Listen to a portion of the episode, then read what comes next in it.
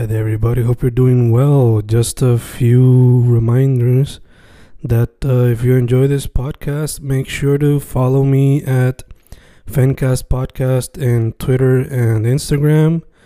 Also, follow the YouTube channel and subscribe at Fanatic or Fencast. Spotify, if you can, also follow the podcast. Meanwhile, si les gusta o le interesaría saber sobre mi poesía, poetry, poetría, you can follow me at Fen Correa at Facebook, Instagram, uh, Twitter, Spotify, Bandcamp. And if you want to buy my books in physical form, you can also look for them in Amazon. Just write Fernando Correa Gonzalez and they should appear. Once again, for the podcast, Fancast or Fancast Podcast en Instagram y Twitter, and YouTube bajo el nombre Fanatic o Fancast.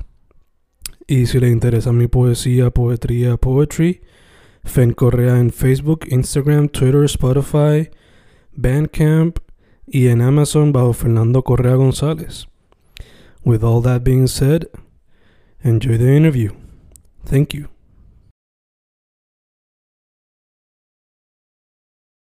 Y boom, boom, ahí estamos grabando, grabando grabando. Estamos con un artista que mayormente se trabaja en medio visual. Por lo que yo he visto en su página, le está metiendo el tatuaje actualmente como su medio primordial dentro de ese ámbito de lo visual. Eh, lo pueden conseguir como Jules, pero su nombre completo es José Julián Rivera, también conocido como Jules. ¿Cómo estás, mano? Todo bien, mano. ¿Y tú? Todo bien, todo bien. Un día bici, cerramos contigo. Estamos aquí, estamos aquí. Este, mano, como dije ahí, trabaja mayormente el arte visual, este, enfocándote en los tatuajes según la página. So, te pregunto, eh, asumo que empezaste a través de dibujo o pintura, Sí. uno de esos. Y Sí, el, ¿cómo a qué edad fue eso? Y de pronto fue a través pintando las paredes de tu casa cuando tus papás te decían que no, o cómo fue eso. este, la verdad, mano, fue con un libro de colorear. Fue Nice. como, como los cuatro o seis años por ahí, esa edad. Ujú. Y en vez de colorear las páginas, las calqueaba. Ok. Y por ahí empecé y, y empezaba dibujando muchos Spider-Man y cositas así. Y dibujaba, pero no, no, no de una manera en que yo me, me sentaba de manera voluntaria, sino es como era, estaba en el salón por no prestar clase, atención a la clase, pues me distraía dibujando, pero no era algo que yo voy a dibujar. Siempre fue un, una distracción, se puede decir. Gacho, gacho. ¿Y, y siempre fue el dibujo o eventualmente cogiste la aventura? ¿Cómo fue que se fue desarrollando Jules? Fue una montaña rusa. Eh, empecé con el dibujo, pero luego estuve una etapa en la que pintaba spray. Eh, no era graffiti, era stencil art. Me vi bien influenciado por Banksy. Mm. Este, ese tipo de arte, algo rápido y efectivo que, que tú ir a la pared y en menos de cinco minutos ya tiene una pieza. Pues tuve como uno o dos años utilizando ese medio y me iba muy bien, pero pues, de- no vivía de eso. Mm. So, a cada rato me veía cambiando de, de pues, pinto, dibujo, trabajé con madera por un tiempo también. Siempre ha sido, el enfoque ha sido crear. Nice, nice. ¿Y cómo fue que llegaste al tatuaje? ¿Era que siempre te llamaba la atención? ¿Hiciste Sí. tatuaje y después te metiste a eso? ¿Cómo fue la cuestión? Este, no fue algo que al principio me llamaba la atención porque nunca me, nunca me visualicé tatuando. Mm. pero llegó un momento en mi vida donde ya yo estaba estudiando en la universidad, no me veía estudiando, no me veía trabajando como estaba trabajando allí, era cajero de supermercado. Y pues tuve una pequeña epifanía en medio de una depresión y decidí soltarlo todo y ir a aprender a tatuar. Ni, no, no fue a tatuar ah, de cero, sino como que fue a, a ver gente, a preguntar. Me tardé como un año en tocar una piel, pero me, me dediqué a estudiarlo. Mm. Te pregunto, la pieza, cuando uno scrollea en tu página, la foto más vieja es como del febrero del 21, algo así. Eh, ¿tienes piezas de antes de eso? ¿O esa fue como que la primera que te sentiste cómodo? ¿Cómo fue la cosa? Sí, tengo muchas piezas antes de eso.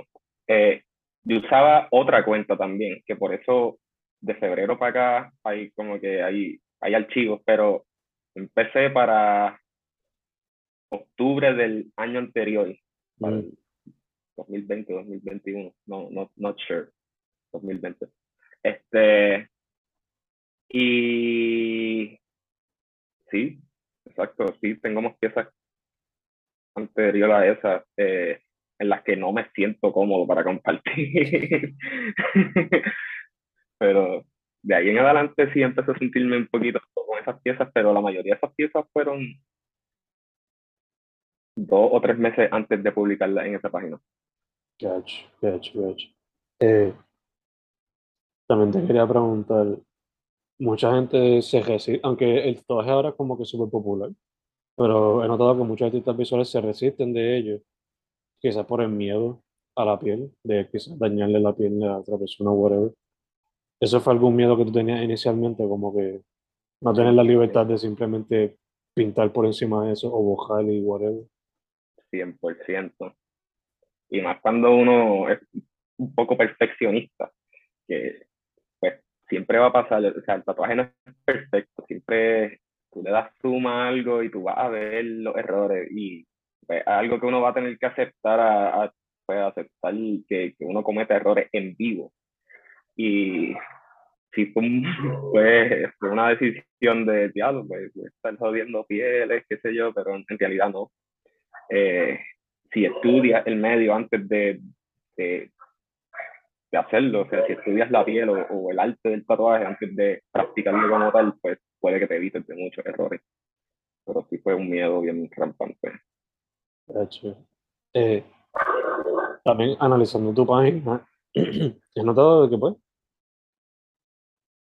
no, te, no tienes miedo a probar diferentes estilos, diferentes visuales. So, digo, como tu, tu página también dice, estaba aprendiendo todavía. So, ¿Cómo se te ha hecho la cuestión de adaptarte de un estilo al otro?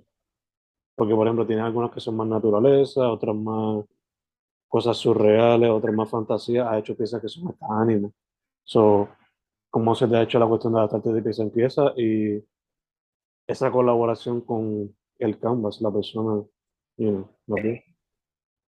Pues con el estilo como tal, no es, o, o sí, exacto, no es, no es algo que todavía yo puedo sentir o decirte que, que me acoplo, porque siento que todavía estoy estudiando Mm. y voy, qué sé yo, pues voy, me tiro la piecita de anime porque me gusta, pero también tengo que complacer lo que el cliente quiera, ¿me entiendes? Como que no es, no es solo lo que yo quiero hacer, sino lo que entre dos personas podemos hacer el, lo que el cliente quiere y lo que yo puedo interpretar. Y no es algo que me acoplo, es algo que surge y ya. Eso sí, sí me considero o quiero transicionar hacia un estilo que, que es el neotradicional. Mm. Y lo estoy estudiando. Y trato de, de hacer, desde de, de hace poco para acá, todas mis piezas a base de ese estilo, aunque, aunque no se quede en el estilo, pero usando la misma base Mm. y, y uno como que va identificando un patrón y o sea, uno crea su propio estilo así, que eso es lo que estoy haciendo, mano. Eh, a eso estoy tratando de acoplarme. Ya, ya, ya. También te pregunto, ¿has tenido la oportunidad de que la persona simplemente llegue y esté open a cualquier idea? Sí, sí, y es una navaja, una navaja de doble filo, porque en ocasiones yo no sé ni qué quiero hacer. y en ocasiones pues como que, pues cuando vienen y te dan la libertad de hacer lo que tú quieras hacer y, y, y, y tienes tantas opciones y no, ni uno mismo se decide. Pero sí pasa y pasa a menudo y, y, y son tremendas historias, déjame decirte. uno termina haciendo algo que nunca se imaginó. y sales de zone ver. No, ya me imagino que debe ser una experiencia totalmente diferente a la, a la que pues llega el cliente con su idea, whatever. Imagino que con tanta libertad también viene mucho reto. Es el problema. Es la, el exceso de opciones. Exacto. El, el, problema que todos tenemos como para Netflix o HBO o Spotify. Tantas cosas que quiero ver, escuchar, pero tan poco tiempo. Y después, lo bueno contigo es que pues tú te tienes que decidir y meter mano, eso es lo que tienes. Cuando estás en, en, streaming, pues a veces te quita y no, no, no botaste tiempo. este, bueno, te quería preguntar, empezaste por el dibujo, me dijiste que has trabajado stencils, con tatuaje. ¿Hay algún otro medio artístico que te llama la atención que quizás más puede practicar todavía? Eh, el óleo. Mm. He practicado bien poco óleo, pero es, es un medio que, hecho mano, que, que eh, te invita a tener que saber teoría del color, a tener que saber bases del dibujo, porque tienes que dibujar en el canvas, en el sketch, y, y, luego de eso, pues, pues le das la vida con los colores. Y el óleo es uno de, de esos medios que, que me llama la atención, pero más por el mero hecho de que hay que, no es que hay que hacerlo, pero la manera en que me lo han enseñado, uno mezcla los colores en vivo y es un proceso bastante enriquecedor, yo podría decir. Toma mucho tiempo, pero uno entiende las cosas distintas y empieza a, apreciar el, la vida distinta, porque empieza a ver como que, ea, los dos colores se mezclan y por eso es que se ve así, por la luz que está dando. ¿no? me imagino que también como persona te ayuda a crecer, ¿no? Apreciar lo que sería la paciencia, ya que, sí. como el odio conlleva mucho tiempo que quizás hasta te ayuda como que ser un poco más introspectivo mientras estás haciendo la pieza, que te, te ayuda a encontrar un tipo de paz o de reflexión. Es un trance. Exacto, exacto. Eh, no, también te quería preguntar, mencionaste que pues, te gustaría meterte a lo tradicional de una manera más profunda, seguir probando ese estilo, pero fuera de eso, ¿qué otras cosas te inspiran en cuestión a, que sé, cuando vas a practicar dibujo hoy día? ¿Qué cosas te inspiran? La música. pero no, no escuchar la música, Mm, crear música.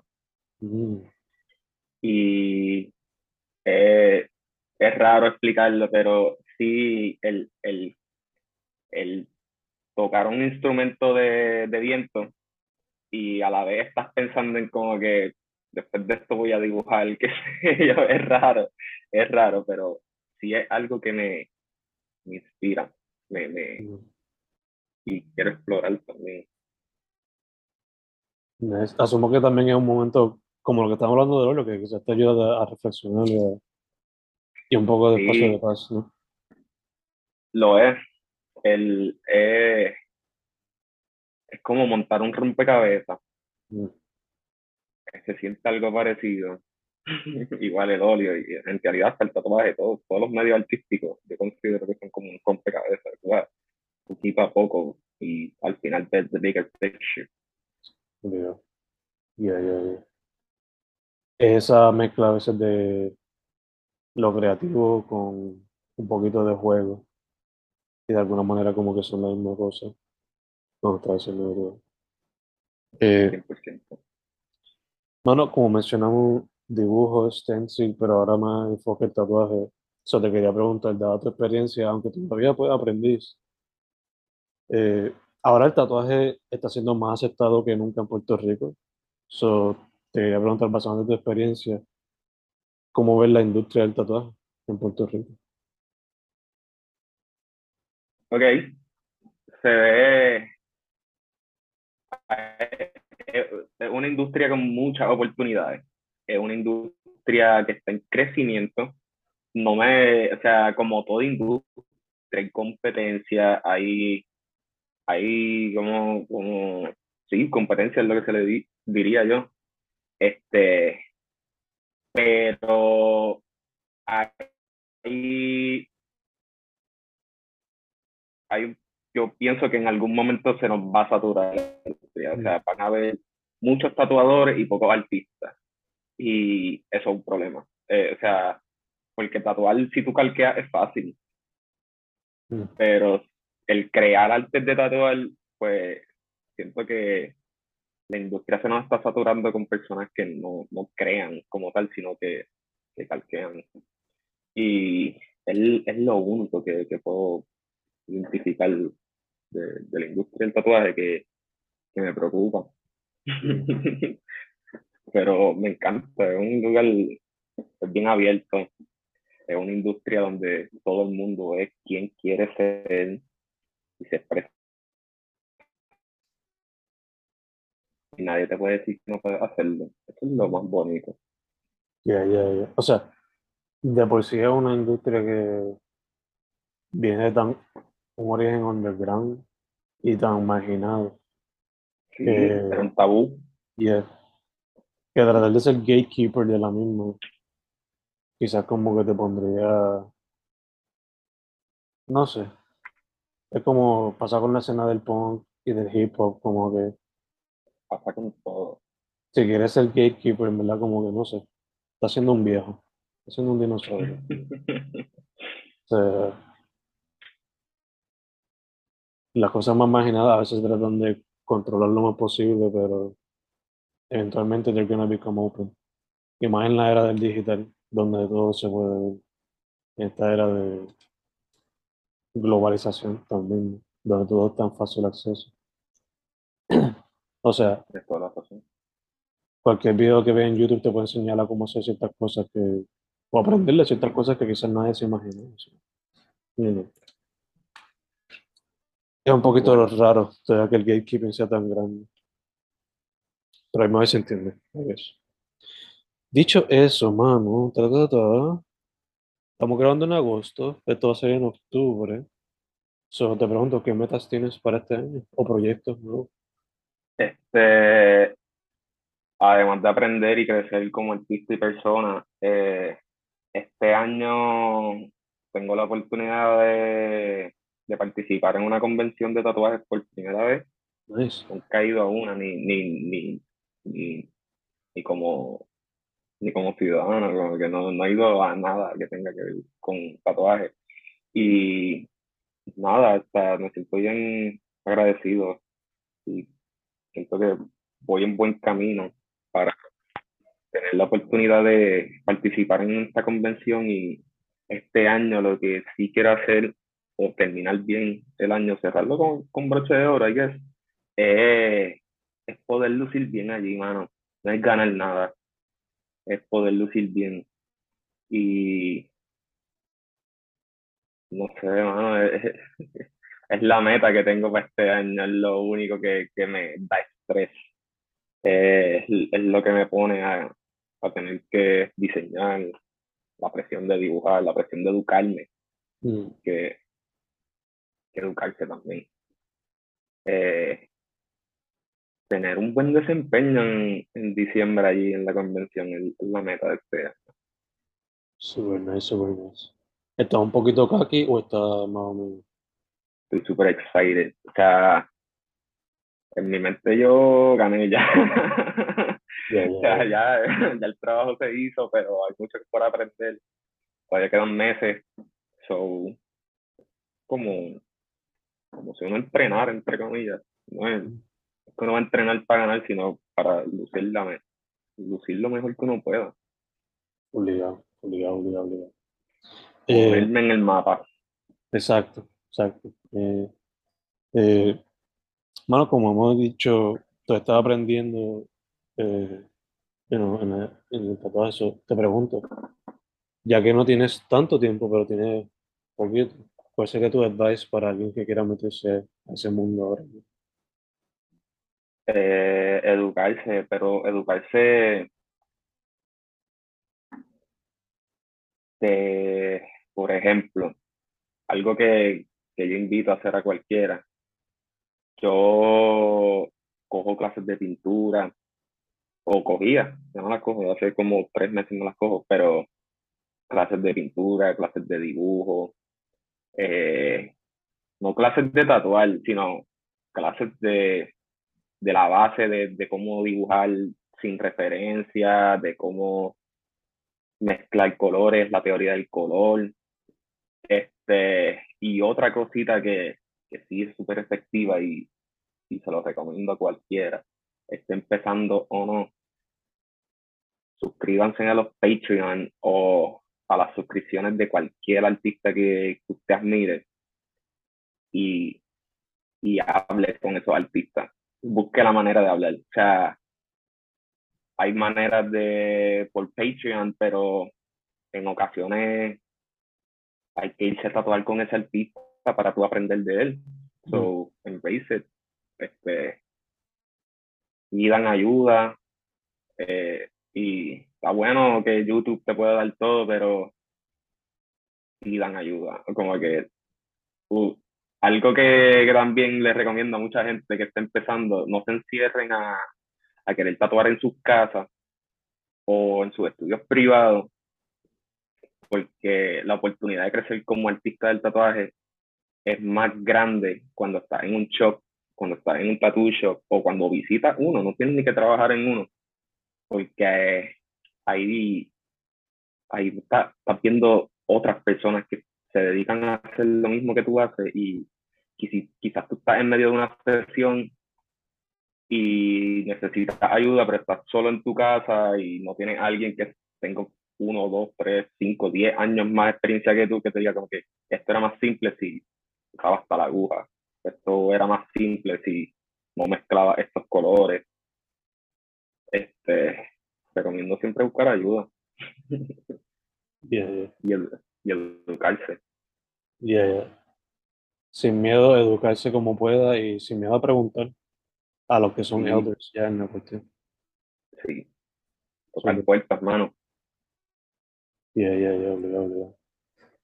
Hermano, este, ya acá cerrando entonces, de hecho, eso es un piece of advice que yo también diría para, no solamente de pero para todo. Como, este, a veces tildamos a los elders, porque pues somos rebeldes y qué sé yo, somos jóvenes. Tildamos a los elders de viejos, de dinosaurios, pero tienen conocimiento. A pesar de que algunas ideas pueden ser un poquito atrasadas, pero tienen su conocimiento. Ya, te hicieron lo que tú hiciste. Ya pasaron por lo que tú estás pasando. Quizás no hacen lo mismo que tú quieres hacer, pero ya pasaron los dolores de cabeza. Se, pueden dar un shortcut. Exacto, full, full, full. Y acompañado a eso, escuchar, aunque digan algo que quizás tú no, tú no concuerdes con eso, pero escuchar y no irte tú en el papagayo, sino simplemente escuchar y preguntar. ¿De cuál? Eh, dicho eso, man, cerrando acá. Social media, este, ¿tiene algún email para que la gente te pueda escribir directo? ¿Qué es la que? Eh, lo más y lo, lo, lo, único que uso básicamente para, para el arte como tal es Jules Tattoos, Tattoos, eh, es mi Instagram y ahí básicamente posteo todos los tatuajes y, y pues you can reach me out para sacar tu cita. Y en ocasiones cuando estoy cogiendo las clasecitas de, de dibujo, pintura, pues también como it know, como que mira, algo. Pero es la única red social que uso y me, me publico o, o me, me expongo. Y básicamente una, la cuenta de tatuaje, ya a lo que me estoy dedicando, ya a lo que le estoy dando el enfoque, es donde quiero que me conozcan. Perfecto, no, perfecto. Jules, J-U-L-S. Tatus, ¿verdad? Todo así. Perfecto, perfecto. Pues, bueno, primero que todo, gracias por decir que sí. Se nos dio cool.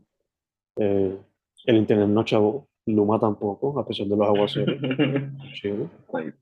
Sí. Eh, segundo, mucha salud. Y tercero, para adelante.